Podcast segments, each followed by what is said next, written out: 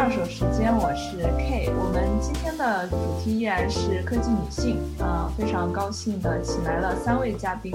他们各自在不同的城市从事科技领域的工作。那么一位呢是在芝加哥工作和生活的 Amy，一位是在西雅图生活的 Happy，一位是居住在爱尔兰都柏林的思佳。非常高兴三位能够来到二手时间的节目。呃，我们今天呢依然是想从每个人自己的这个经历出发，聊一聊科技女性在职场和生活中的想法呀、见解，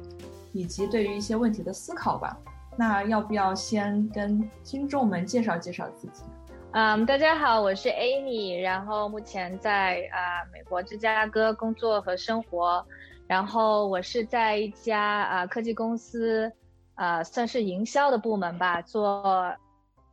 客户咨询，还有就是营销策略和呃数据分析的一些工作，很高兴今天可以受邀来参加二手世界录制。嗯，Happy 你呢？嗯，大家好，我是 Happy，然后我现在也是在美国，然后在西雅图。呃，我也是在一家科技公司工作，我做的数据分析可能呃比较偏产品还有销售方面，就是可能会看很多产品的使用情况，然后具体功能的使用，还有一些比如说呃客户购买的情况，去看呃有什么能够提高，能够。更好的 grow 我们的客户的一个方式，很高兴能够今天来一起讨论职场中的女性这个这个非常具体的 topic，然后也非常开心能和不同国家的人一起聊，所以非常期待。然后我要 shameless 的 非常无耻的来安利一下我的播客，就是我做播客叫滑稽滑稽 ridiculous，是我和另外一个朋友，我们俩都是哈迷嘛，然后我们俩就想呃和大家一起聊电影方面的，所以其实跟呃 tech 还有女性可能不是那么相关，但是嗯欢迎大家去尝试倾听一下。二手时间的听众朋友们，大家好，我叫思佳，然后现在是居住在杜柏林，爱尔兰。然后我的工作呢是工作于嗯全球供销商，最主要的是收集数据，为旅行者或者酒店提供一些决策分析。很高兴今天能和大家一起聊一聊。我发现三位嘉宾都是从事 data 相关的工作，当然我听到你们说的做的分析的方向，呃有有一些不一样，做的内容应该也是有挺有差别的。你们能给听众朋友们或者是我来解释一下？你们的具体内容方面的差异吗？或者你们是如何走到呃今天这一个 position 上？我觉得我的怎么讲一条道路还挺挺有巧合的，就是我一开始其实。呃，本科和研究生其实都是算商科，但是就是因为有在研究生的时候接触到一些偏数据分析的东西，然后发现自己对这方面非常感兴趣，所以在找工作的时候就一开始就去了一个呃广告公司，然后主要分析的是数字营销广告的一些具体的数字，比如说有多少人点击了这个广告，有多少人看了这个广告这样子。然后后来就是呃想要说再挑战一下别的方面，所以就到了现在的这个公司工作。怎么说呢？现在的方向会变一点吧，就是还是做数据分析，但是呃我接触到的数据可能就是不只是网络上的数据，可能还会包括产品的使用，比如说客户的使用频率是不是有增加或者降减少。呃，他们是不是开始用了别的产品？会不会就是有一个离开我们的风险？然后呃，更多的是去和呃产品部门，还有就是市场营销部门去讨论，然后让他们去呃怎么说，就给他们一些关于营销或者关于产品本身的建议吧。所以就这个应该是比较偏 data analytics 的一个方向，就可能不太是做建模或者说 machine learning 机器学习的这个方向，呃，比较接触的会比较少一点。那 Amy，你的方向是比较偏 marketing 和 data 的一种嗯，对。然后怎么说呢？就从头开始说，就是 believe it or not，我本来是想做一个记者的，但是来到美国之后，仍然无法 抵挡时代的洪流。就我觉得，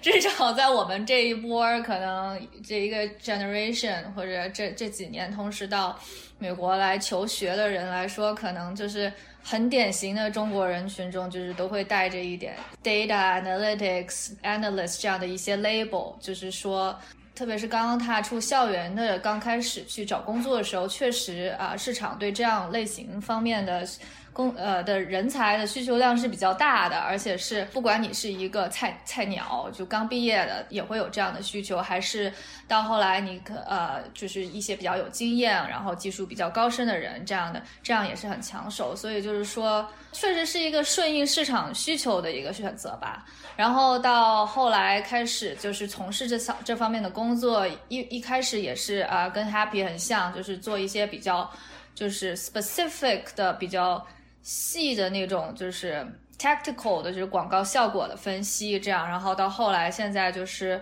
呃，更更多的和就是公司的这些运运转呀，还有就 business 去结合，做一些更 high level 的，就是这样的一些呃分析，然后我觉得还。就是还挺有意思的，可以不断的去探索怎么样用这种海量的数据去帮助一些项目做决策，然后回答一些就是比较难回答的问题吧。等于说是想是想从这个 data 当中提取一些 insights 这样的。对对对。嗯，那那你觉得像你之前你是学什么专业主修的？是记者相关的，就嗯新闻学吗？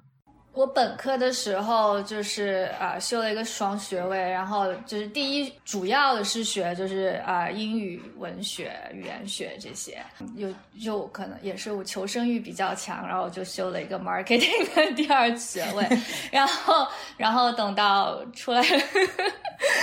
出来留学之后，就就完全转到了商科，然后和这种商业数据分析这么一个。哎，那我其实很好奇的就是你之前的学习的一些经历，呃，像文学方面、语言学方面的这些经历，有对你之后在 data 方面的工作有某某种促进吗？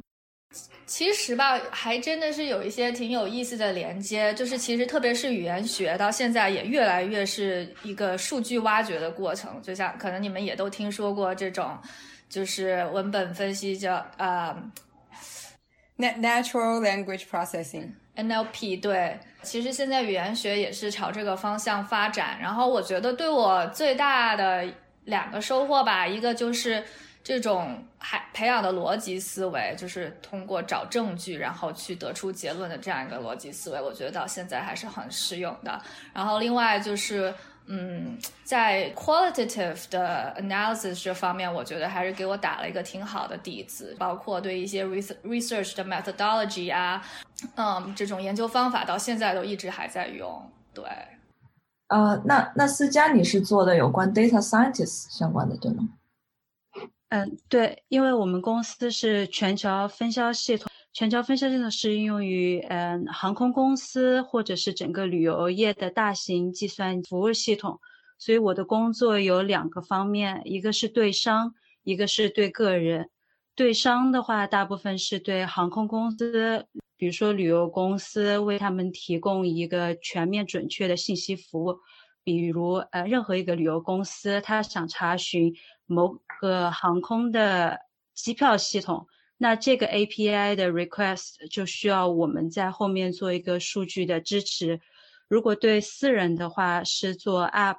你如果用任何航空公司的 app，然后打开它，这个时候你怎么能发现你的主页是针对你个性化的设计，或者还是全部统一的？这个是我们在后面做的一个个人数据推析。这就是我现在所做的工作。然后我的背景呢，我的本科是金融工程，研究生我想转到更加有嗯计算机相关的一个工作，所以我读了一个商业分析的研究生。在毕业完了之后，我的第一份工作是金融分析，然后金融分析之完了，我觉得我更加喜欢由数据来做一个对客户的判断决策。所以我就又转换到了商务分析到数据分析这一块。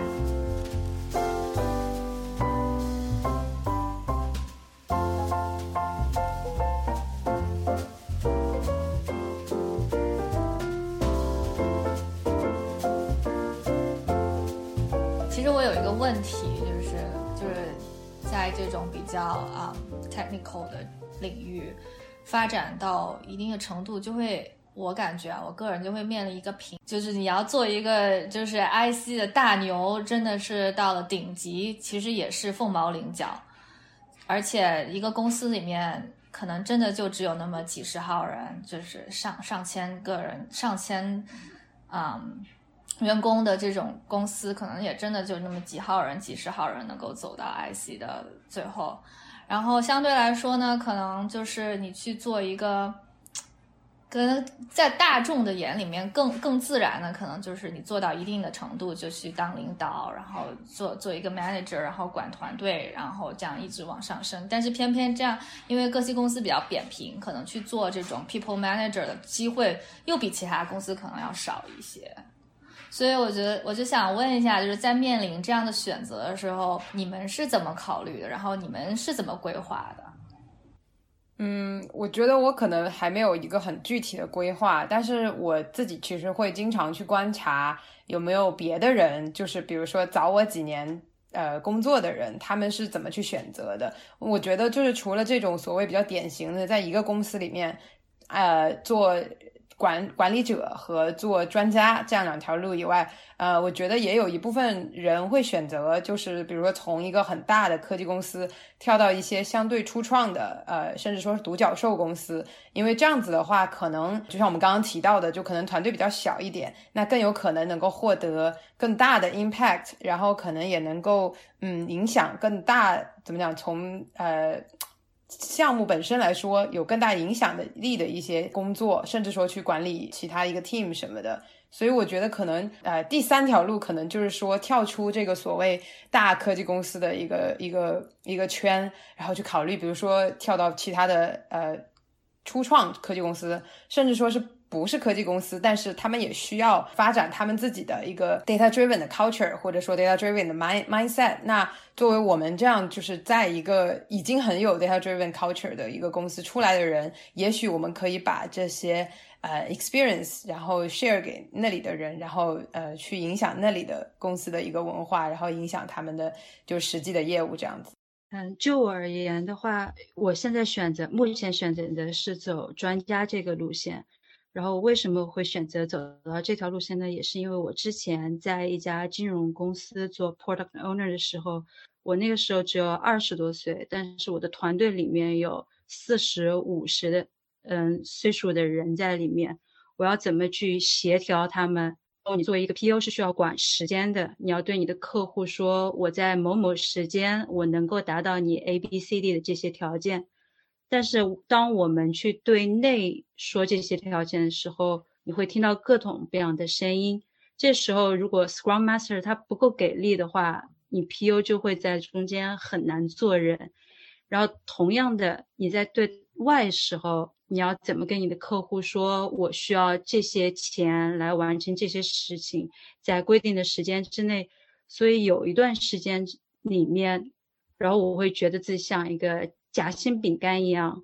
被 tech team 和被 customer 夹在中间，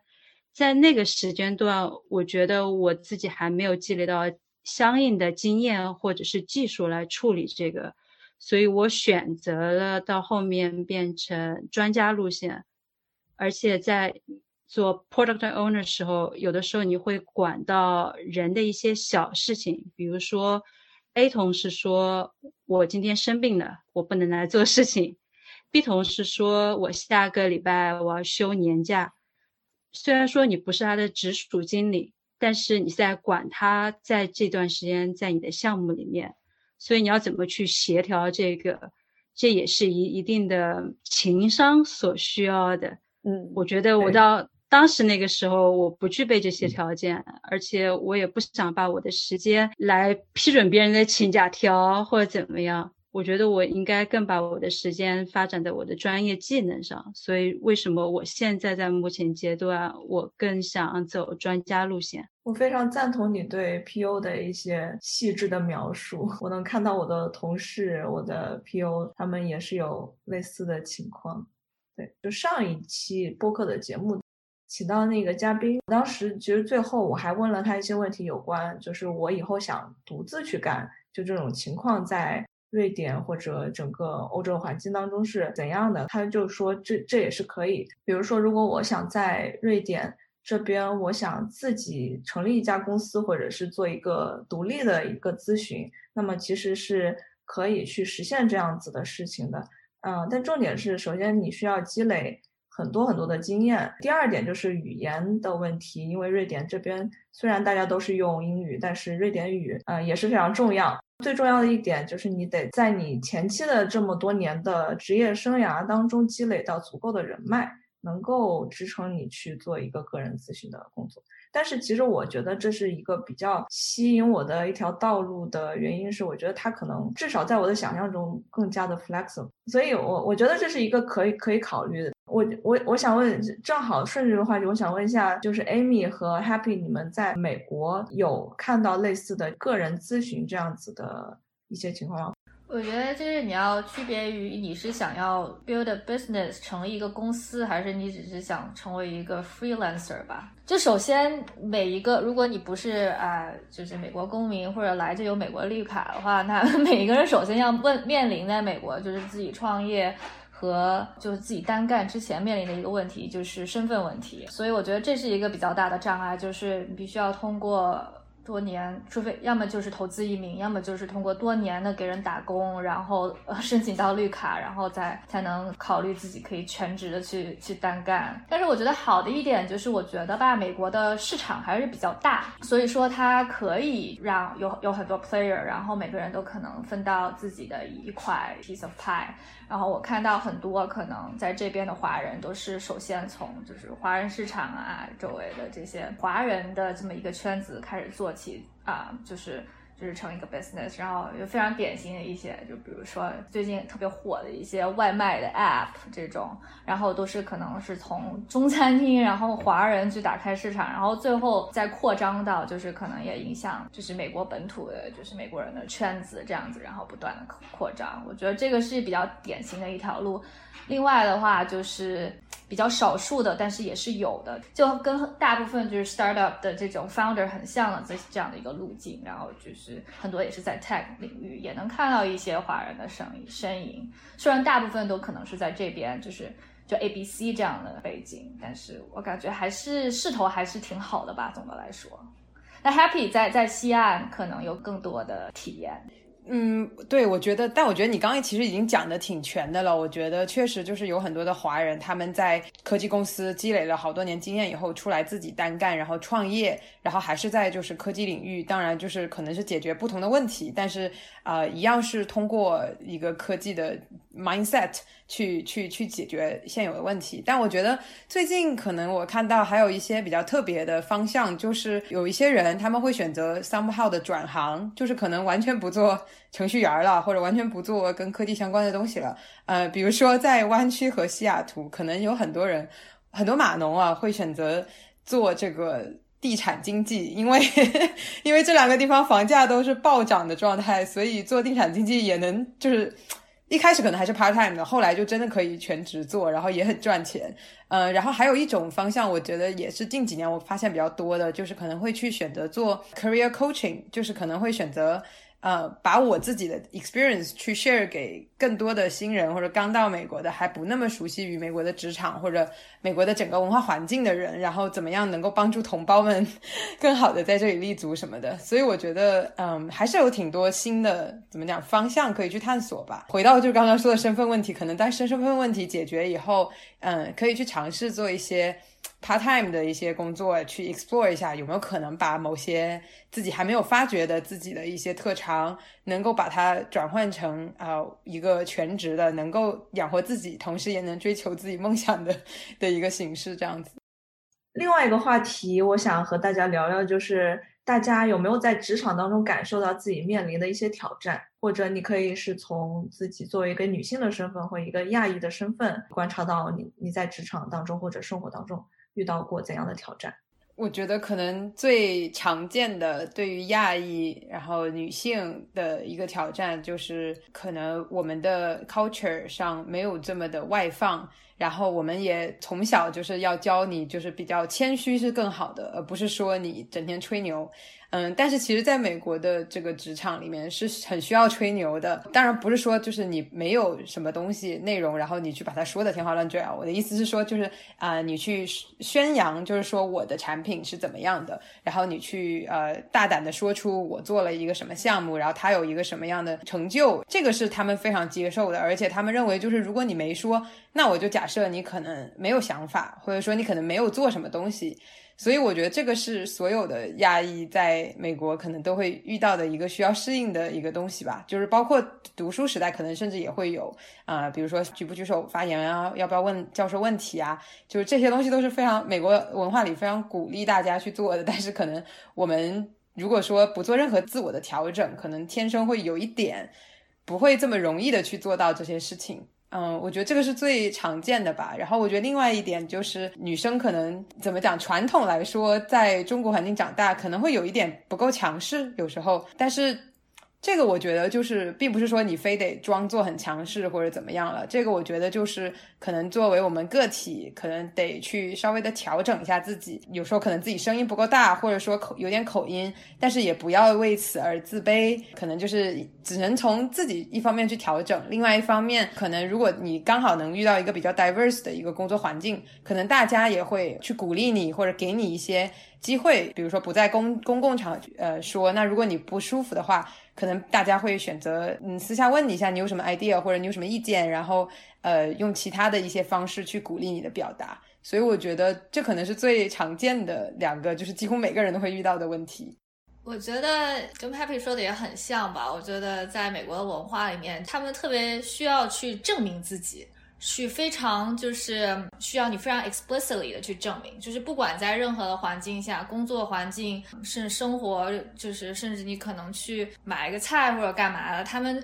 总是他们想要 expect 你的就是去表现自己，然后去 speak up。不管在什么样的呃，就是很多很多可能一些 podcast 啊或者一些就是媒体里面，他们都会说哦，个人要去 speak speak up，这样放到职场上面去就是。首先，你得习惯怎么让自己去大声的说，怎么让自己去，就是在在一个呃 group 的这样的 meeting，就是找到合适的时机去去 speak up。但是另外一方面，就是你要去说什么，我觉得在就唉，我也不知道有，就是很多东西还是蛮 political 的吧。就是你在说的时候，找一个什么样的角度，然后去 build 一个怎么样的 narrative，去让。就是跟这个公司的文化或者你的团队的这么一种 vibe 是相吻合，但同时呢，又让人觉得你是非常真诚，然后你确实也是在表现自己的这这么一个拿捏的这么一个过程，我觉得是是对中国人来说是一个挺大的挑战，不管是语言上。呃，会会不同的语言转换本来就是一层障碍，再到之后去通就是去 build 这种个人品牌，我觉得 在美国好像是一件就是职场上是一件非常重要的事情。另外一方面就是作为女性来说吧，我觉得我看到周围包括我自己就是非常啊普遍的，我认为应该比男生可能更普遍的一个问题就是不够自信。啊，Happy 刚才说女生可能不够强势，其实可能也不是需要那么强势，但是你必须得很自信。然后，但我觉得很多女生就是会容易有得这样就是 imposter syndrome 这样的一个呃状态，就是说觉得自己是侥幸啊，或者喜欢把自己的 credit 分给别人呀，就是这种美好的品质。然后，但同时就是也造成 就是很多可能更好就是错失一些很好的机会。然后，同时我就觉得有时候是给我。一非常具体，可能就一些小烦恼吧，就会我就会经常自责自责，就是觉得啊，我那天 meeting 又说错话了，其实我没必要说那句话，我为什么要说那句话？就会有这种经常就是周末还会回放电影，想想 weekday 自己说错了哪句话，然后就是错过了哪个 meeting，然后其实完全也没有什么必要。嗯，睡前还要再回想一下。对，我觉得这种自我 批评好像 somehow 好像就是。中国人好像更容易有，我也不知道是为什么，可能确实跟不自信有关。但是，但是好像我们就是从小好像就学到了，就是应该怎样，自己好像做的不够，然后就要把自己骂一顿这种感觉。我觉得大家可能都要呃努力一下，去调整一下这种 这种心态。呃，我说在爱尔兰，就是我所面的。面临的工作上的挑战的话，我刚才就在你们说的时候仔细想了一下，其实大挑战基本上没有太多，或者是没有什么特别让我记住的。有两个地方我发现是蛮有趣的，一个是文化上，爱尔兰它有饮酒文化，然后爱尔兰它有一个很出名的酒叫 Guinness，现在的吉尼斯世界挑战记录，它就是源于爱尔兰。然后我发现我很难融入到这个喝酒文化里面。比如说，我同组的人说：“哎，思佳，下了班走，我们去喝一杯。”这个时候一开始的时候，我想：“哎呀，算了，刚进这个公司，还是要融合一下大家。”我就 去了。去了之后呢，就握着一杯白水，假装它是 gin and tonic，然后就可以站一个晚上。然后勉强了自己两次之后呢，就在反思自己，就像刚才。Amy 还 Happy 说的，我们中国人很善于反思自己。我在想，我做人嘛，为什么要勉强自己呢？做人应该要开心。所以当同事第四次问 S 家走，我们去喝起来的时候，我说不要不然我们一起去喝咖啡。我是一个喜欢喝咖啡的人。然后从此之后，我发现就是要勇于的说。不，我不喜欢这样，我想做另外一样。其实别人也没有觉得你不想去喝酒是件很大不了的事情，因为每个人他有自己的个性。A 喜欢吃西瓜，B 喜欢吃苹果，没有哪个好哪个不好。这是我第一次我发现这个文化上我很难适应别人这个饮酒文化。第二个是语言上。我发现英语是一个很轻松可以跟别人有一个简单的语言关系，但是很难和别人有一个深层的交流的关系。尤其是我发现，在跟英国人或者是美国人接触的时候，这个差距更大。我经常跟我的同事就是开玩笑的说，我更喜欢和美国人打交道。为什么呢？因为 他们的语言更直接。他不喜欢你的代 码，他就直接说 "I don't like your code"。但是如果你跟英国人说的话，他会为了避免让你受到伤害，所以他说话会很婉转。他会说：“如果是我穿你的鞋的话，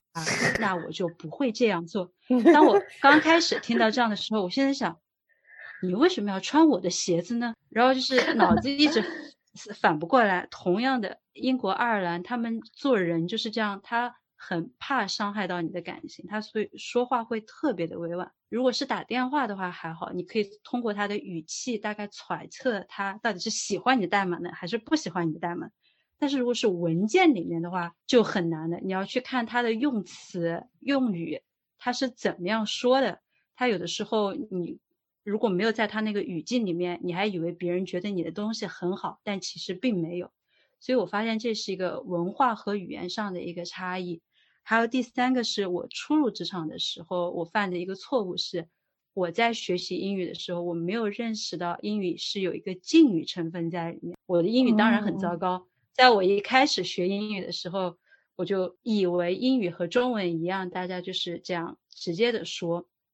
我当时是在一家快销公司，然后做嗯财务分析师，我们公司的 country manager 是坐我身后，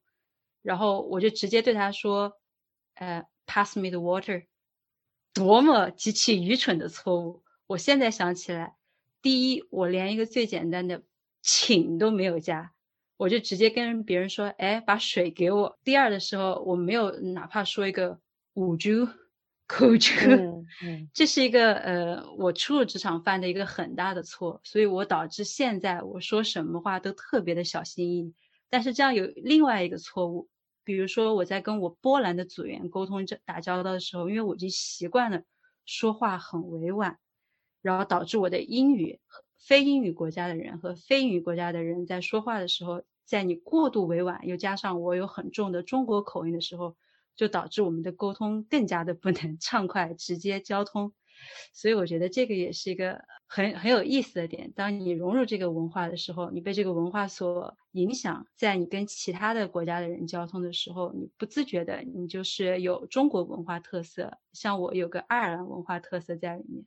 我发现这就是一个挑战，但是也是一个很好的一个工作的机遇。我发现，对。其实美国也有，就是喝酒文化、party 文化，就是甚至还有一个叫 networking 文化，也是就是啊，下班了要去有一个 happy hour，大家就是去喝一杯，而且大家喝是不吃饭的。这个我当时特别不能接受，因为我特别饿，然后特别想吃东西，但是要逼着我喝酒。然后另外一点就是所谓的 networking，这个我觉得也是中国人可能会觉得这是什么东西啊？就是你其实可能去参加一些 social 的场合，然后你就是得硬着头皮上。跟别人说我是谁，我在哪个公司，我在做什么，我感兴趣什么，你怎么样？然后那个人说一下他自己，然后你们两个就开始聊天。就是我觉得这个对于至少我长大环境，我觉得是特别难做到的，就是要去跟陌生人聊天，而且还是聊完完全聊工作或者聊非常。严肃的一些东西，而不是说，比如说随便你见到一个你感兴趣的人，你跟他聊一下生活中的爱好什么，那个我觉得就容易多了。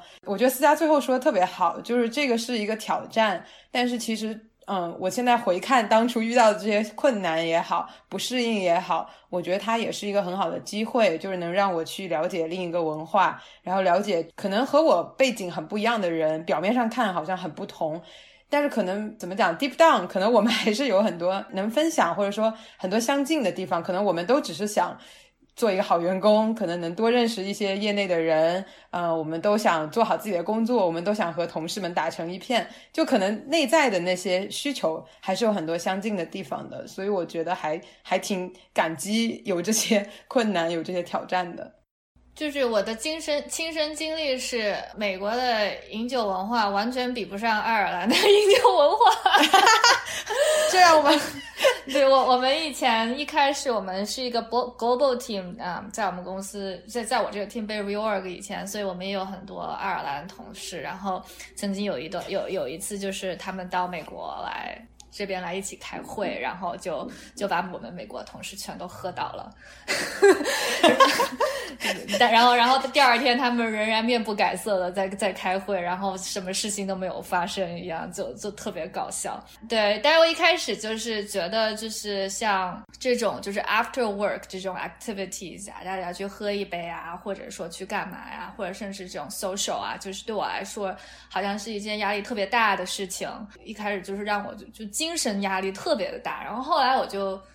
其实我觉得我也看开了，我觉得西方文化挺好的一点就是大家都可以做自己嘛，到到头来大家也挺直接的，所以到最后我会发现，不管就像就像思佳说的，就是每个人个性不一样，就是不管你是一个什么样的人，其实我觉得总的来说，在在美国这样的一个环境里面，还是大家都还是比较可以接受的。嗯，就至于他是不是把你跟你掏心窝，是不是把你当做就是真正自己阵营的一员，那可能很难说。但是我觉得总的来说，呃，大家还是比较 open，然后比较去 in inclusive 的这么一一个 mindset 吧。我觉得对我来说影响也挺大，就是看了这么多不同的人、不同的文化之后，我自己也会变得更加的 open，然后就保持更开放、更随性的心态。我们刚才谈到很多有关在工作上面遇到的一些挑战，在生活当中有没有呃一些挑战可以分享的呢？我可以先抛砖引玉一下，我觉得我在北欧这边生活上没有太多的挑战，有可能跟这边的福利和社会机制有关，所以它没有跟你设各种各样的障碍。所以你的生活其实是非常平和，没有太多的 challenging 的事情发生的。但是也有一些不是很顺意的事情，比如说像这边的气候和日照问题，非常的冷，然后非常的黑，冬天特别的长，所以你就需要花很多的力气来关照自己的这个心理健康，然后防抑郁，吃各种的维生素和补剂，对，喝酒，嗯。又说回了喝酒，嗯，然后另外一个方方面的问题，我觉得不是不仅仅是在瑞典，比如说我住在 Stockholm，那么它可能是瑞典最大的一个城市，一个一个中心了。我觉得在其他的各种大城市也有这种问题。如果你是一个单身的青年，anyway，你是一个青年，还没有买房的打算，在这里租房的话，房价就是特别的高，很难找到那种适合又比较便宜的。公寓给你住，如果是租房的话，那么一个月你是能省下来的钱是非常有限的。嗯，在爱尔兰的话，气温其实是众所周知的差，这面雨多风多，因为它是一个岛国，所以经常就会呃三百六十五天，大概两百多天都是阴雨天气。所以还有另外一个是爱尔兰，它的发展程度它不像其他的国际大都市，它更保守一些。你在市中心，如果你想修一个六层楼以上的一个建筑物，你是会得到政府的一个说不行，你不能修六层楼高的东西，因为它要保护它的当地的一个特色。在这样的一个背景下，作为一个中国人刚到这边的时候，我发现我的休闲娱乐这一块就得到了很大的一个折扣。像平时在国内的话，你会下了班你就想去撸个串儿。周末了想去逛个街，但是在这面的话，你发现你下班了，别人也下班了，然后就这个事儿吧，就不能这样干。然后后来我发现，你当你人不能改变环境的时候，你就得改变自己。你在不能去撸串儿，你在不能去逛街的时候，你要发现哦，那爱尔兰这面有什么休闲娱乐的方式呢？加上我又没有那个饮酒文化，这边的酒吧很好，但是我不太喜欢加入这个。那我就看看有其他的一些什么东西，然后就发现哦，爱尔兰的凯尔特笛是一个特别好的东西，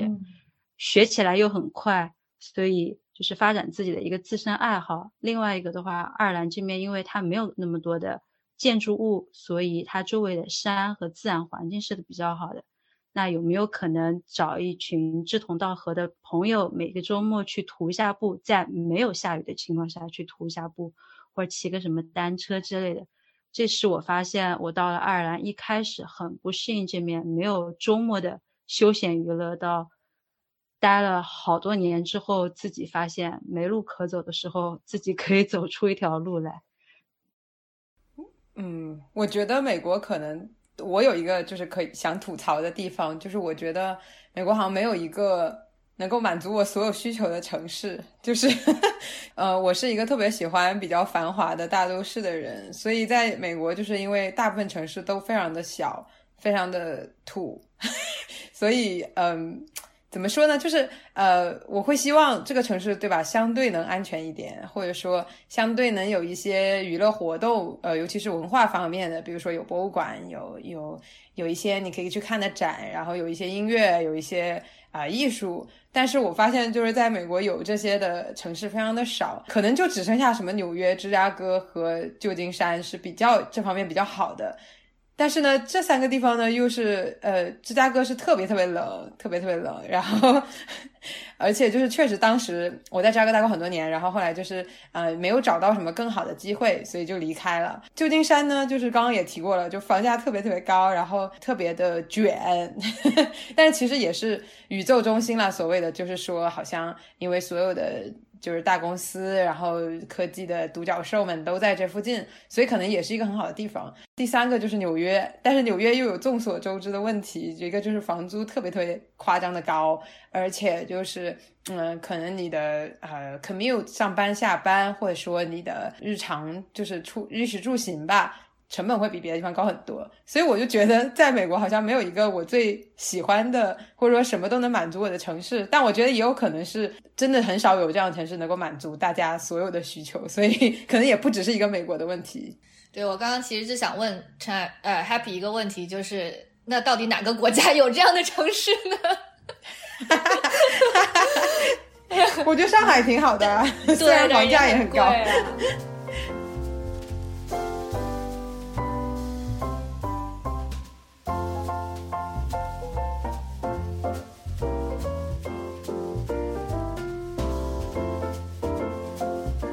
我我想聊一些比较我我能看到的一些社会保障或者社会福利以及职场氛围比较良好的一些方面，然后你们也可以提供一下你们那边的一些素材。我看到的是整体而言，瑞典的社会保障比较给我一种比较完善的感觉。如果你是有一个比较正式的身份在这里，有手有脚能干活的话，那你基本上就是能过得不错，尤其是像。嗯，各种各样的职业的人在这边，薪资的水平都是差不多的。呃，从反面来讲，因为它的这个社会福利特别的好，然后它的这个税也是扣的很厉害的。也就是当你拿到一个好像貌似很高的这个薪资水平的时候，把税一刨除，你的税后工资大家都是一样的。我觉得这这是它不好的一点，是它可能让你没有那么多的动力去奋斗，或者整一个社会的文化不太鼓励你去。做到一个工作狂的这种类型，所以整一个社会是处于一个非常均衡、中产，然后大家没有太大的贫富差距。我不知道你们对于美国又是怎样的观察，或者说思佳对于爱尔兰有怎样的观？我觉得美国可能能算是有一点福利，但是不太多。就是首先怎么讲，就是确实有所谓的失业救助什么的这些东西。但是我们依然能够看到社会上有很多的无家可归的人，而且事实上就是我不知道这个调查是我前两天刚好看到的，就是其实很多退伍的老兵，大家也知道美国经常喜欢出兵，就是哪哪哪儿，所然后很多退伍的老兵其实他们在回归社会以后没有得到更多的社会给他的一些帮助，所以他们可能是 suffer from 所谓的 PTSD，或者说呃无法适应这个重新适应这个社会，所以很多人就是。呃，没办法找到工作，或者说找到工作又不能好好的保持下去，最后沦落成了无家可归的人。所以我觉得从社会福利这一点来讲，我觉得美国肯定是有很多地方要去提高的。嗯，然后摆摆开这个贫富差距的这个问题，或者说啊非常底层的人没有得到应有的帮助来讲，嗯，我觉得在。从税这方面来讲，确实我们交税可能肯定比国内肯定是要多的，但是应该是比不上欧洲啊。然后我对加拿大也有点了解，就是也是不比加拿大高的。但是就是每个行业它的一个薪资的差别还是挺大的，可能就是确实服务生也可能会赚的挺高，可能会比一个非常非常普通的公司职员可能甚至差不多。但是要再往上拔，那个差距就会非常的大。比如说医生、律师、牙医啊，这个，然后最近几年可能程序员赚的也特别高。那这几个行业比起其他人，就是真的是有一个 gap 在那里，就是他们确实赚的比别人多很多，而且还不一定就是有一个非常具体的原因。当然，我觉得医生和律师可能还比较明显，就是他们要受五年的这个教育，然后那五年教育是非常非常之贵的，在美国就可能跟欧洲很不一样，欧洲的有些学有些国家的那个大学是免费的嘛，美国都是都是自费，然后有很多人都是背上了。这个助学的贷款得工作好几年才好不容易能够还上，所以我觉得总体来说美国的福利是比较差的。嗯，说回那个就是生小孩什么这方面，据我所知，就是美国的医疗肯定很贵，这个是众所周知了。然后呃，生小孩这方面也是，就是取决于你的医保是怎么样 cover 的。美国的医保基本上大部分是跟着你的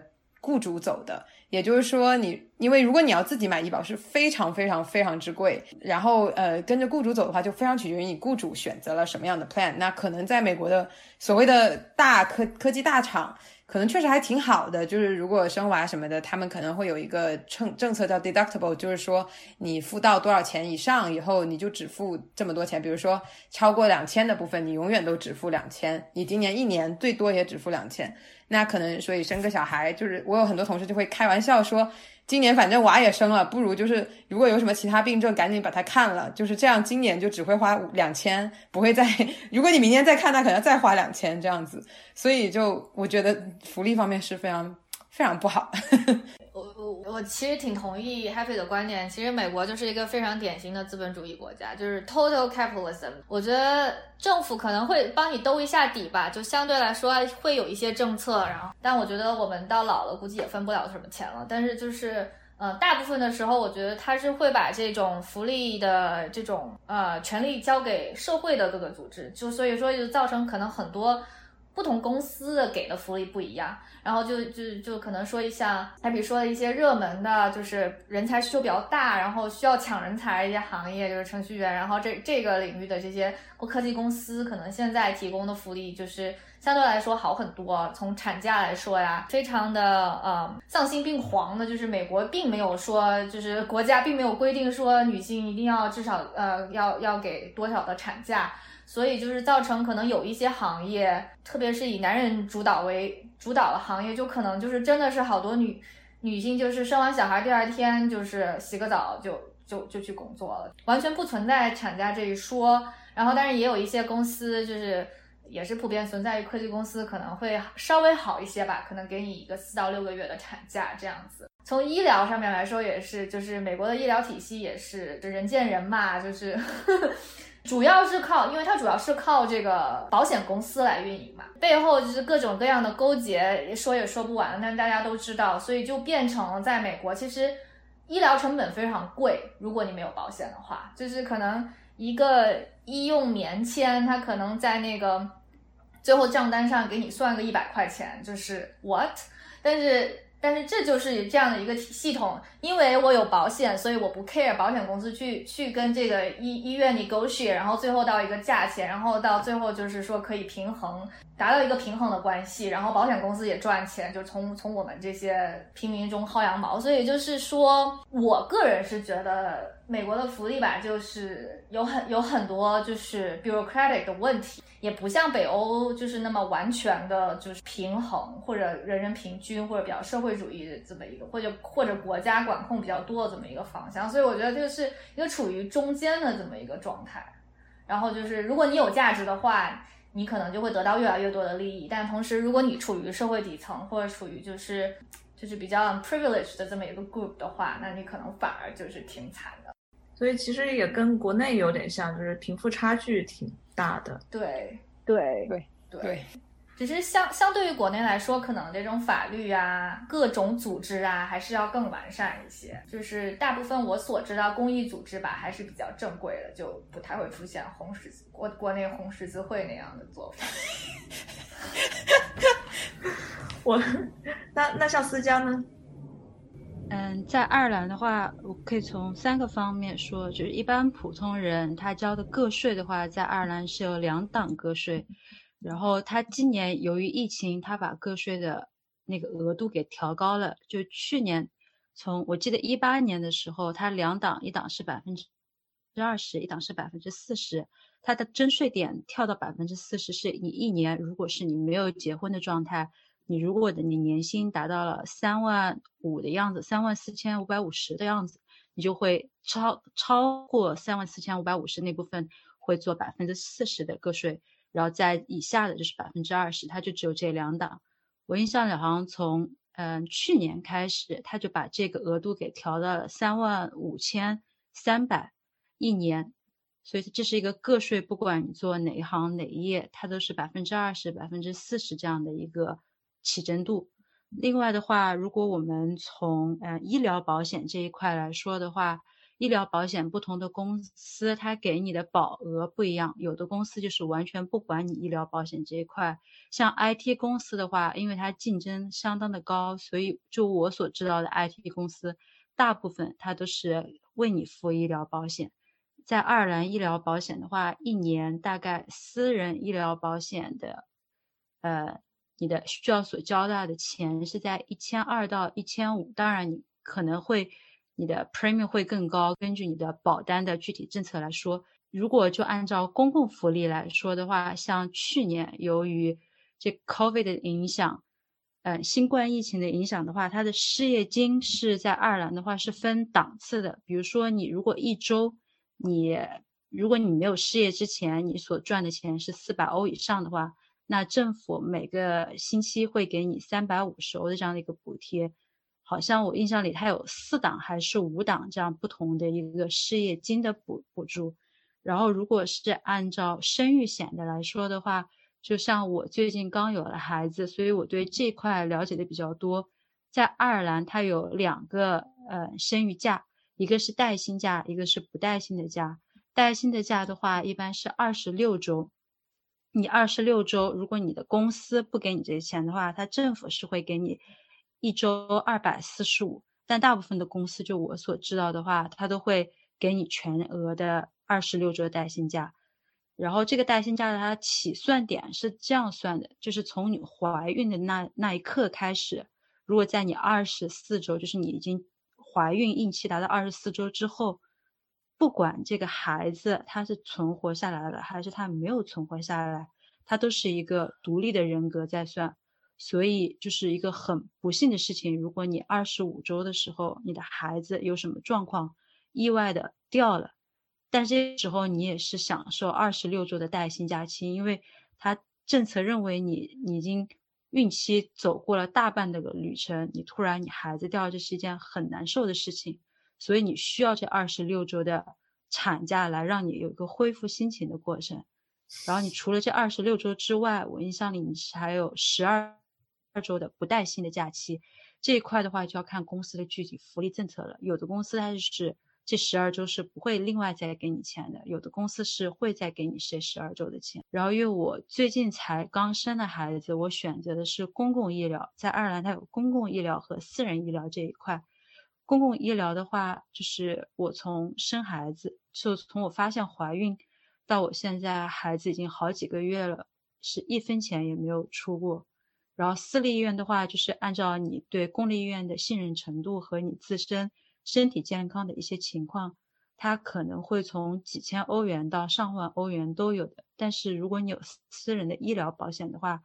然后大半部分的这些是可以报销的。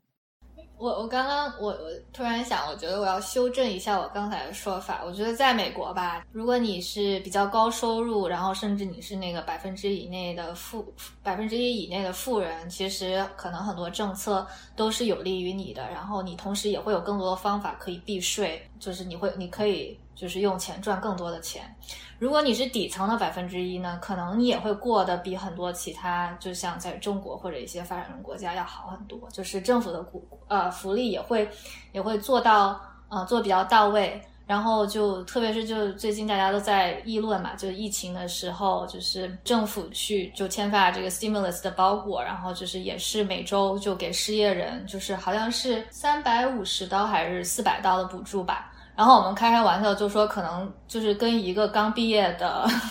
的学生，就是刚第一份工作税后的收入也差不多，就可能很多人就领着失业金都不愿意去工作了，这么一个状态。所以要说吧，可能就是最尴尬的就是属于中间的这么一大撮中产阶级，看着收入可能挺高的，但是呢，同时税率也非常的高，然后你也没有资格去享受可能偏向于更更底层人民的这样的福利，那你也没有那么多的像富人那样的避税的这么一些手段，可能承受的压力就是会。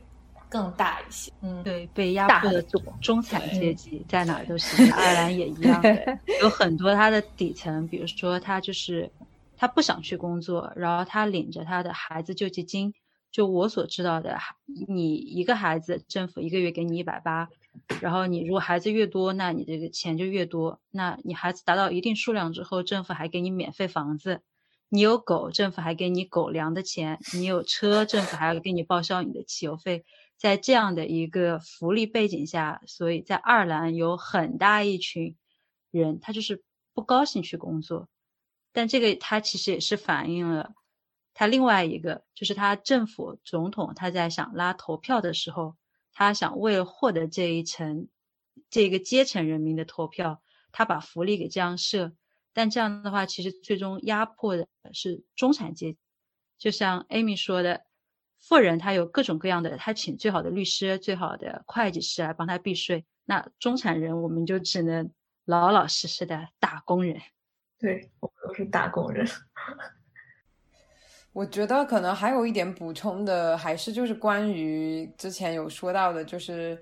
关于生育这个话题吧。就是呃，刚刚我们也提到了，就是说可能在很大的这些科技公司已经算是福利相对来说比较不错了。我个人啊，还是会发现有一些地方是，嗯，怎么讲，就是挺值得讨论的。比如说，就是我发现，在我们公司，呃，男因为男生也是有产假的，比女生少一点，我记得。但我发现，真正去把他们，比如说有三个月要假设，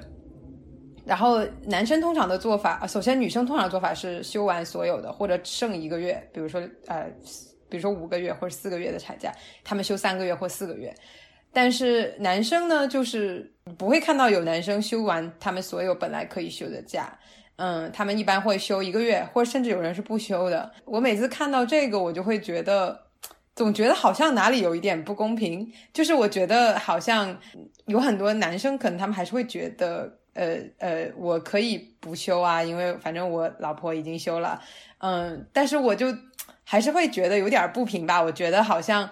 在我粗浅的理解里，我觉得带娃应该是两个人的事，不应该是一个人的事。所以我其实还挺惋惜的，就觉得嗯，非常希望女生在这方面。呃，能够得到更多的 support 吧。在另一个方面来讲呢，就是呃，现在也有一些比较少啊，大公司开始呃为女性这个冻卵还有做试管婴儿呃进行报销，还有包括领养可能会报销一定的钱。我觉得这个就是非常好的一个点，因为就是这个是怎么讲，是只有女性。会需要的东西，表面上看好像应该是一个呃，跟公平不公平没有什么关系，反正女生跟男生不一样嘛。但是其实就是。比如说冻卵好了，那他最后去选择生不生育，其实这通常不会是怎么讲，只跟女生有关的，而且就是女生，嗯，他们作为一个个体，他们也一样，就是应该去，不能说应该，就是说他们也应该有这个权利去追求他们想要追求的事业，或者他们想要追求，比如说，嗯，拥有自己的小孩，拥有自己的家庭。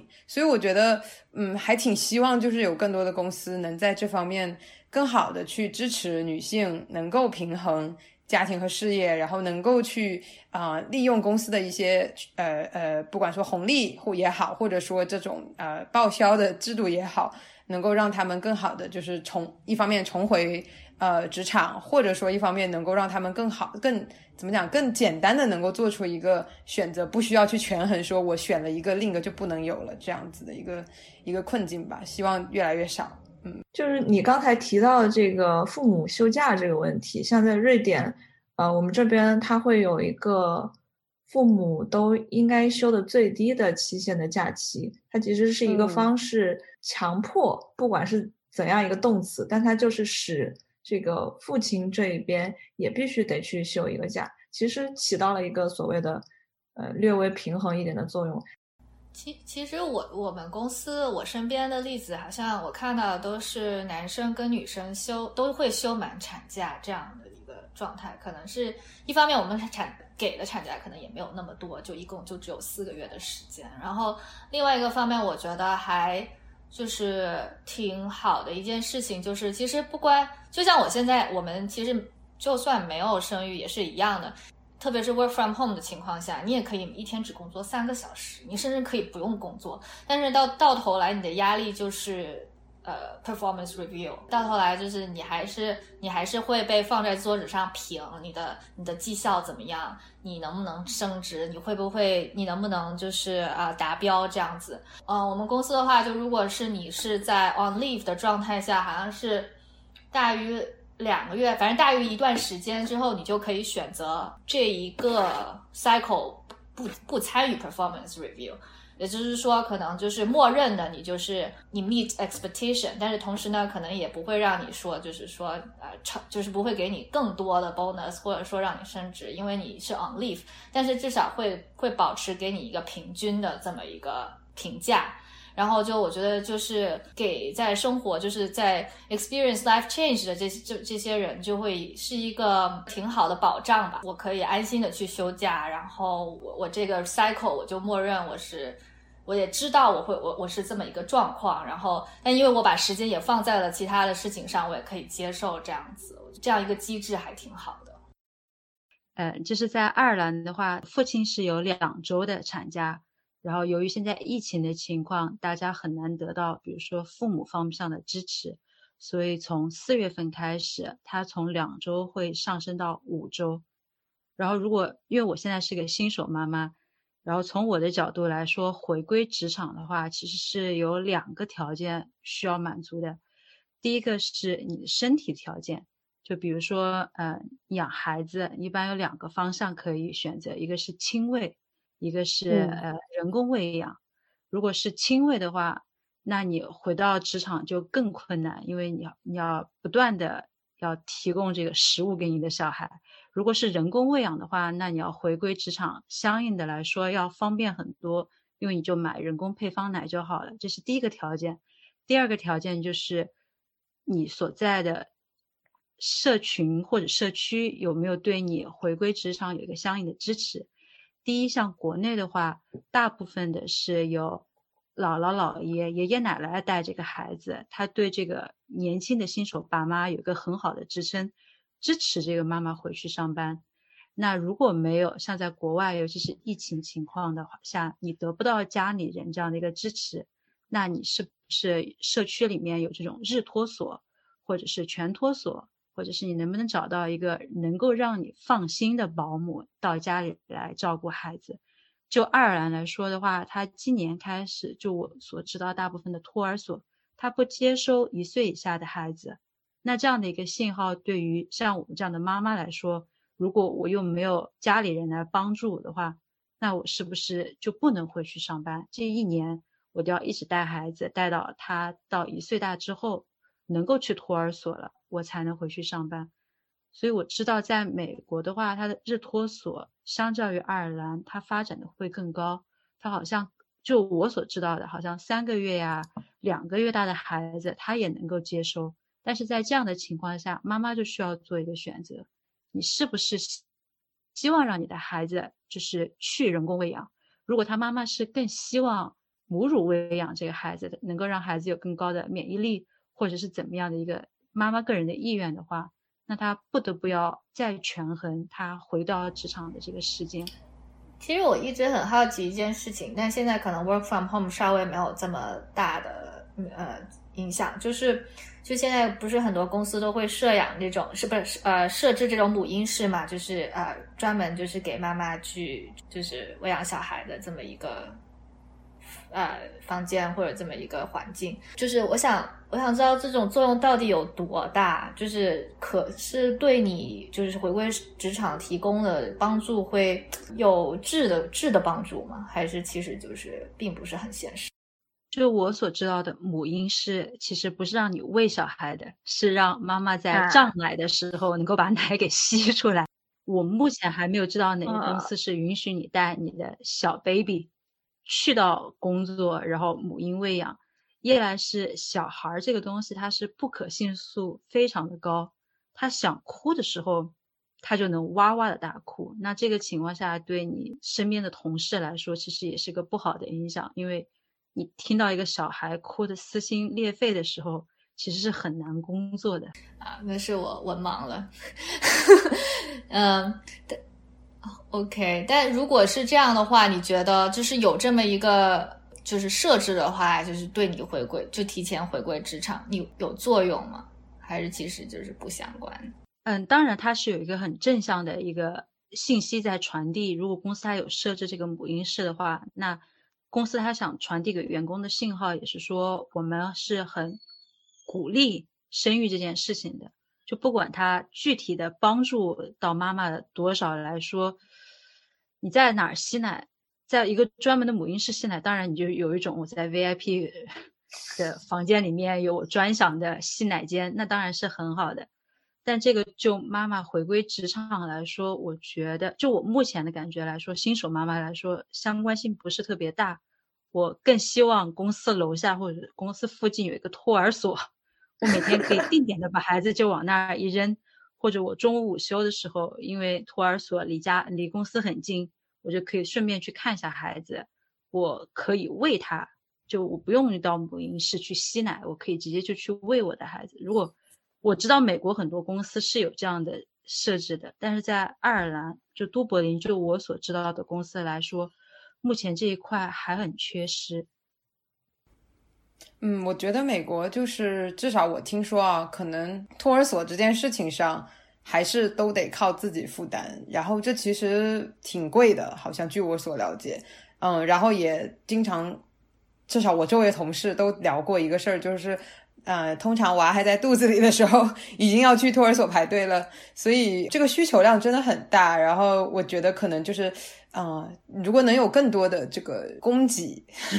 可能也会帮助妈妈们能够更有信心，能够及时的 回到职场，然后不会有这么这么大的压力。可能这个是个很好的建议。同样的，在爱尔兰也是一样的。像我就知道，我身边包括我自己，是在我知道我怀孕第八周，就是我连家里人都没有告诉的时候，我就已经在开始联系托儿所了。就可想而知，因为国内不是有一个，你前三个月你最好不要告诉其他人，因为你前三个月之内，呃，你的胚胎的发发育情况不是特别稳定，任何事情都可以发生，所以你最好这个时候暂时不要告诉别人。但是这个时候你就需要去联系托儿所了。我不知道在美国它的一个费用大概是多少，但是我可以分享在都柏林一个月，就我所联系到的那家托儿所还相当的远，是一千四百七十五欧元一个月。如果你有两个孩子，一般情况下他还不给你打折。所以，就我知道我身边的很多女性朋友，如果她是有三个孩子或三个孩子以上的话，那他们的选择就是暂停一段他们的职场生活。因为这样的话算下来，其实就数字来说相当的不划算。你去辛辛苦苦每天上班，其实你是在为你托儿所工作。你这面赚的钱，你左手就交到托儿所。爱尔兰和就像 Happy 刚才说的美国一样，是完全由个人承担的。就这笔费用是由个人承担。如果有政府工作的小伙伴或者相应工作工作小伙伴在收听这个节目的话，希望你们可以考虑一下。这个这一块的费用可不可以报税呢？对啊，至少应该有点优惠了，对吧？美国好像也要，嗯，至少西雅图的可能也要两两千到三千刀，就是一万多人民币一个月。不太清楚瑞典的情况，但是我我知道是这边的小孩从出生到可能到十六岁或者到十八岁，每个月都是政府给一部分的补助。呃，我所知道瑞典，因为。瑞典那个 IKEA 是瑞典的 IKEA，它现在就是大量的招人，因为疫情期间他们的业务量大增，所以我最近有接触到呃宜家的人来向我这边问有没有这个跳槽的意愿。他们抛出来的一个很有吸引力的条件就是，你知道吗？在我们瑞典，孩子的所有费用都是 免费的。哦，所以我就就这个说的话，我觉得北欧相当就这块的福利是很好的。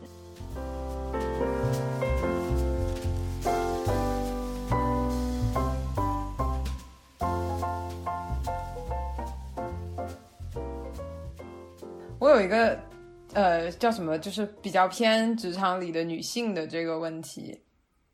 就我最近有参加。一两个那种呃，Women in Tech 办的活动，就是比如说很多在 Tech 工作的女生可以 social 啊什么的，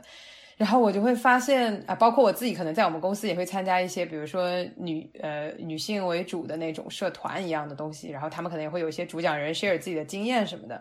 我就发现每次到这种场合，嗯，很多女生都会 share 自己啊，要么就是不确定，觉得自己可能什么地方做的不够好。然后不知道要怎么提高，另外一个就是可能是我们刚刚 cover 到的那个 imposter syndrome 的问题，还有自信可能不够强的这个问题。然后另一点就是，确实还是有或多或少，就可能不是明面上的非常严重的歧视，但是可能是那种，嗯，对女性的一些偏见，或者说是一些我们这里有一个词叫。unconscious bias 就是说他不是故意要歧视谁或者偏见谁，但是可能人们心中有这样一些偏见，导致的就是自己遇到的一些困难。比如说，好像之前曾经听过一个女生说，她想给他们隔壁组的一些比较高层的人推荐她的一个朋友，想说，哦，原来刚好有一个 manager 的空缺，然后想问说能不能推荐自己的一个朋友。她当时还没有讲这个朋友的。背景只是用了 she 来形容那个女生，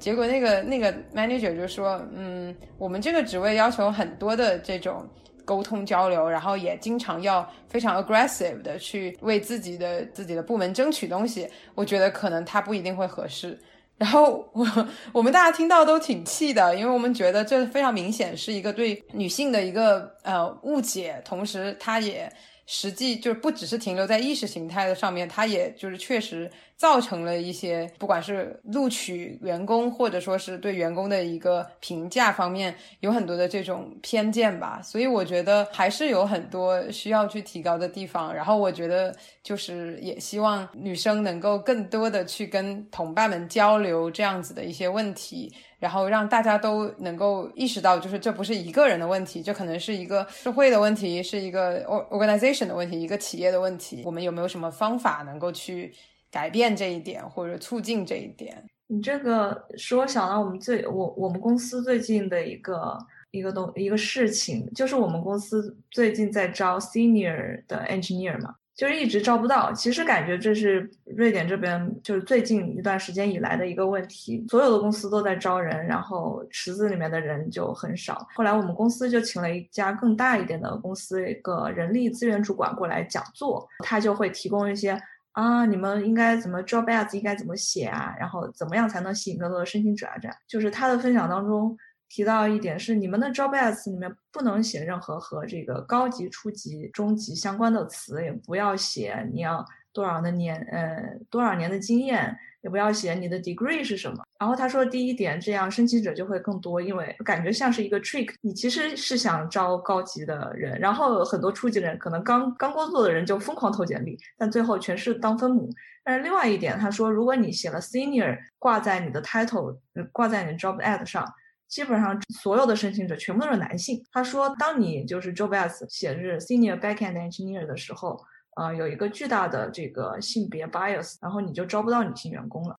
是，我觉得确实是有这个，就是我觉得可能两方面，就是一方面像那个 HR 说的，就是呃，作为公司的主要负责人，他们可能应该多想一下，我们怎么样去让女性员工感觉到更加被包容，更加的自由，能够去发表，然后能够去相信自己。但可能我们作为女生也可以就是互帮互助，互相给自己一些鼓励啊，互相的支持，然后。嗯，从很细小的地方就可以，我觉得，比如说什么啊，会议里什么有经常有女生被打断啊，那我们是不是可以，呃，Q 一下那个女生说，哎，你刚刚是不是想说什么？然后或者甚至帮她说，哎，她刚刚就已经想说话了，你不要打断她好吗？什么的，就小到这种细节，我觉得就能够互相去帮助，可能已经是很能够有很大的作用的一件事情吧。所以还蛮每次说到这个就挺挺兴奋，但是又挺惋惜的，挺希望现状能够变得更好。就这一点，就 Happy 说的这一点，刚才两两个话题，一个是女性在职业一个发展你怎么样走，还有一个是你在职场当中，如果你面对到这样的事情的话，怎么处理？个人而言，我在刚开始毕业进入社会的时候，也是想。我的这个职业规划要怎么走？作为一个女性，在这个职场，我要面临着生育，我要面临着我的职业要停断一段时间。那我这个路是需要怎么一步一步的走下去？就我个人，我发现对我来说比较有用的就是模仿。我在，比如说，我会找到一个或那么两个我很敬仰的女性工作者。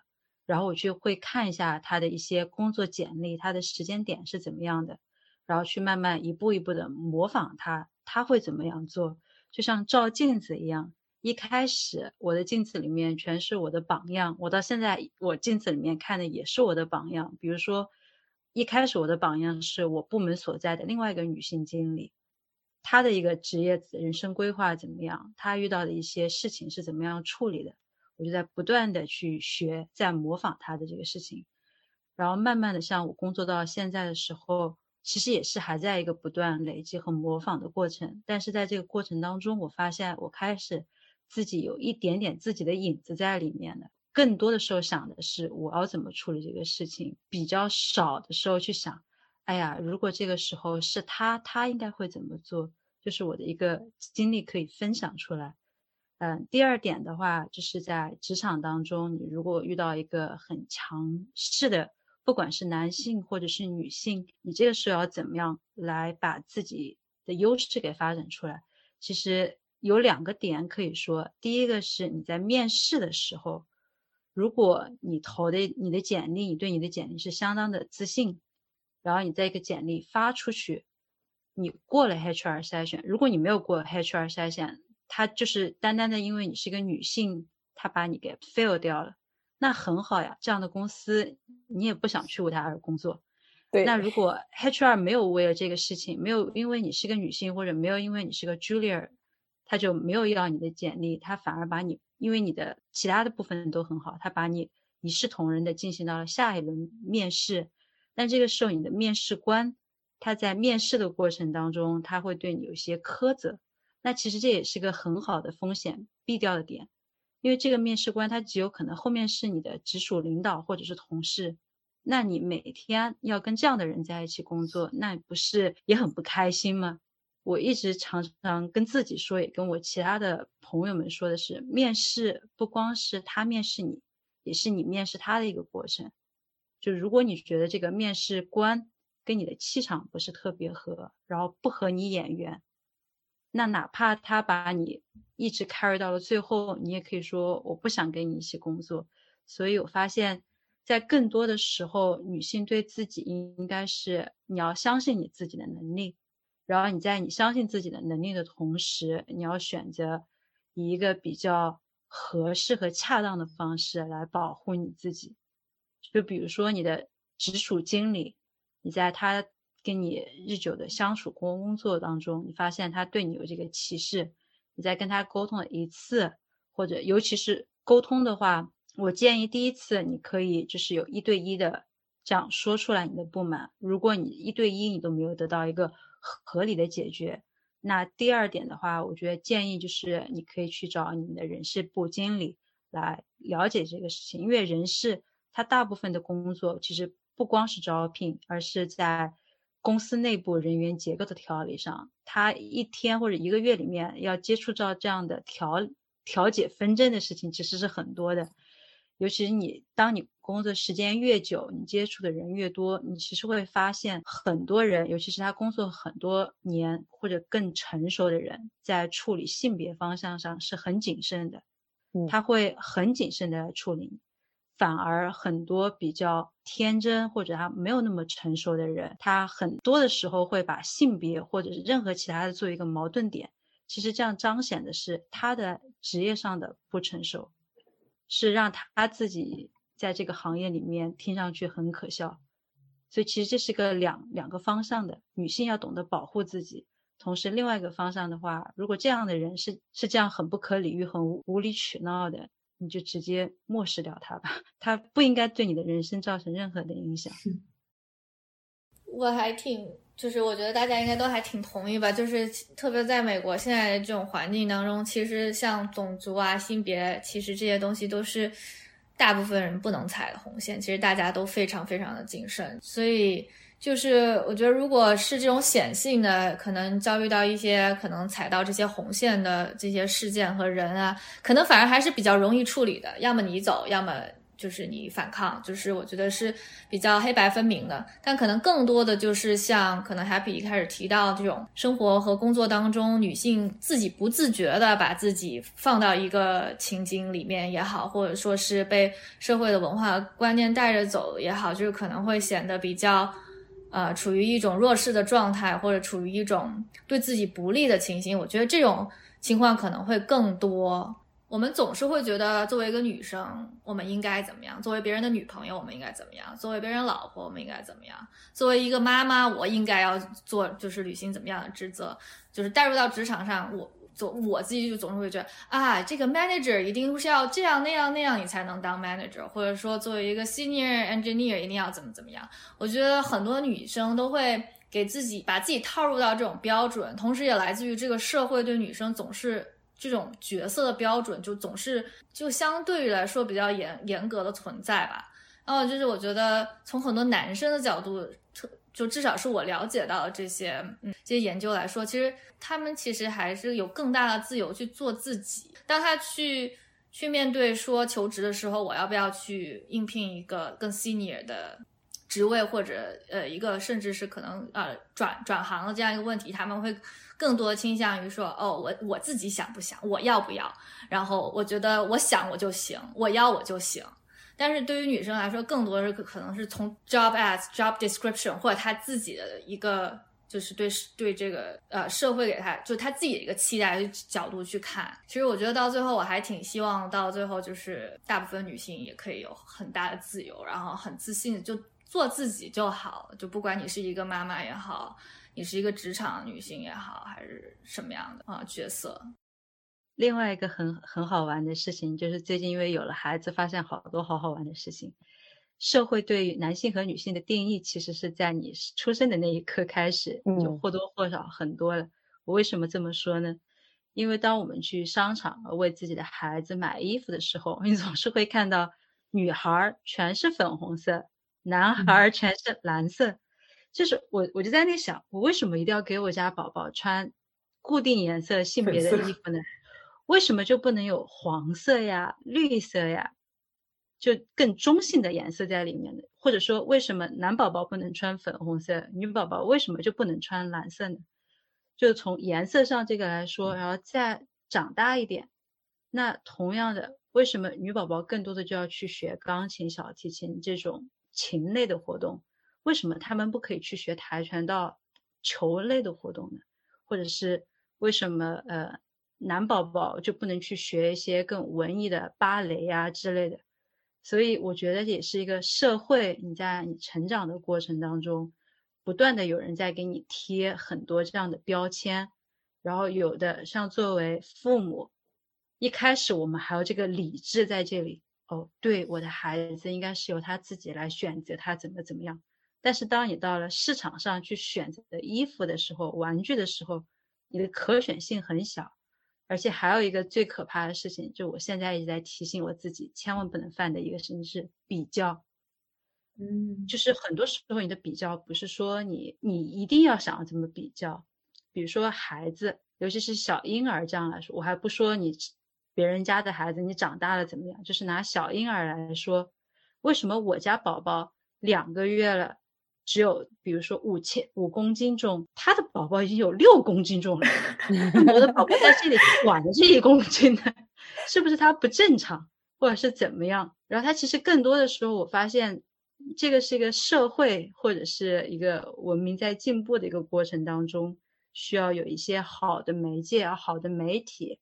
来不断的做一个大众的舆论导向。而不是说到了现在，我们都已经长大成人了，在工作的一个职场上了，我们再来说，哦，女性应该怎么样，男性应该怎么样，从娃娃就抓起好吗？我们一切 从娃娃抓起。我觉得思佳说的特别特别好，特别特别好。然后，然后我觉得就是，嗯，其实刚刚都提到的一点，就是很多这种所谓的偏见啊什么的，它其实真的是，嗯，社会的一个建构嘛。就其实本质上，你说每一个个体他有那么大区别吗？就是他的性别或者他的种族、他的国籍，就像我们刚刚说的，其实很多本质上的需求都是一致的，它没有那么大的分别。所以我觉得可能从。当然，我们说改变这个社会是很难了，但是就是也许我们可以从自己做起，从身边的人做起，就是能不能少一些偏见，然后多一些的去问啊，那你真正的需求是什么？是不是你并不想升职？可能你并不想追求啊某一个社会上说的大家都要追求的东西，你并不想买房，那你就可以不买，就是 可能更多时候应该去发掘自己真正想要的，然后或者说帮助朋友们去发现他们真正想要的，或者说帮助孩子去发现他。他们真正内心想要的东西，并且去支持他们，嗯，去帮助他们，嗯，更加的肯定自己，然后也许就是这样，就能让每一个人都能更好的去听自己内心的声音，而不是只是去按照社会所说的那些东西去做这样子。对，应该自我定义，而不是让别人来定义自己，或者这个社会来定义你自己。嗯，是的。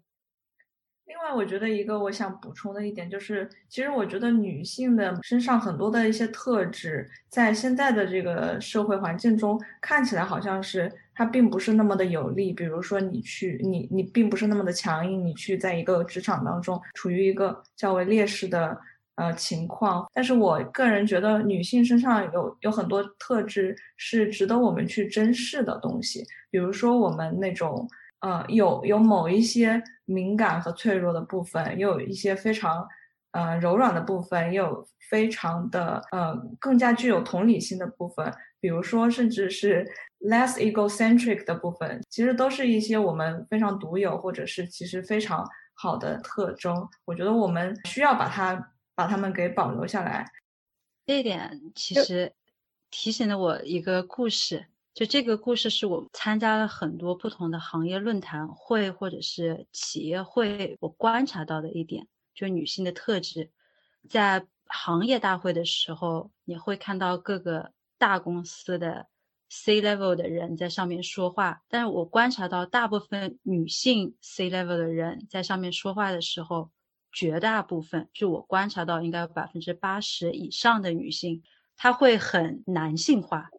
不管从他的穿着上，他说话的方式上，就他想让人觉得他是一个很坚毅、很自信的人，为了让别人更加，我不知道是这是我观察得到的，就是我感觉到他为了让别人觉得他更加坚毅、更加自信，所以他选择了用了一个中性化、一个男性化的东西来包装自己。但我在下面，因为参加了很多这种行业会议的时候，我有时候就会自己在那里想，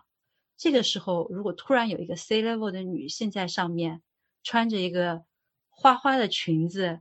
蕾丝的花边，然后任何一切，尤其是因为我们工作是 IT 嘛，然后又任说话又是柔柔的、软软的、糯糯的，那该多好呀！我在下面听的也会，哇，总算有一个不是。很男性或者是很中性、很 tough 的女性在上面讲话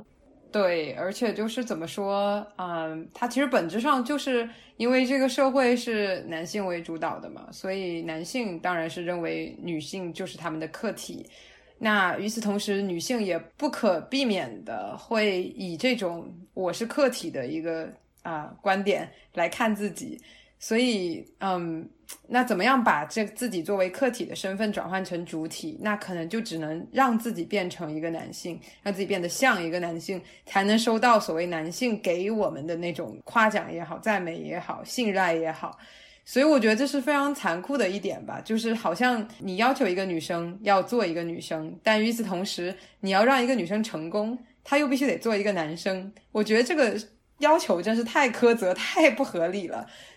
所以就嗯，还蛮期待，就是能有非常这个温柔的、阴柔的男生能够站上 CEO 的舞台，是吧？也希望能有非常温柔、非常花枝招展的女孩子能够 当 CEO，或者能够得到大家的信赖。嗯，至少我觉得，可能我能做的就是，我尽量不要带着那样的眼光去看别的女生吧。就是当一个女孩子非常的呃有女性化特征的时候，我可能提醒一下自己，不要因为这点就觉得好像她不可信赖，她不够坚强，她不够 aggressive。就可能每个人内心的性格是怎么样，其实也是非常非常取决于个人的，并不代表她不 aggressive，她就不坚强，或者说。他不 aggressive，他就没有自己的观点，所以我觉得可能大家的价值观 都需要有一些提高吧。嗯，然后我也觉得男孩子也挺惨的，非得要坚强，非得要就是雄阳刚之气，非常 非常不能犹犹豫豫。那我觉得也不是这样啊，就男孩子也可以有非常温柔的一面，非常感性的一面。Why not？我觉得那样也是一个非常好的一个非常复杂的一个人格，其实那反而更有魅力。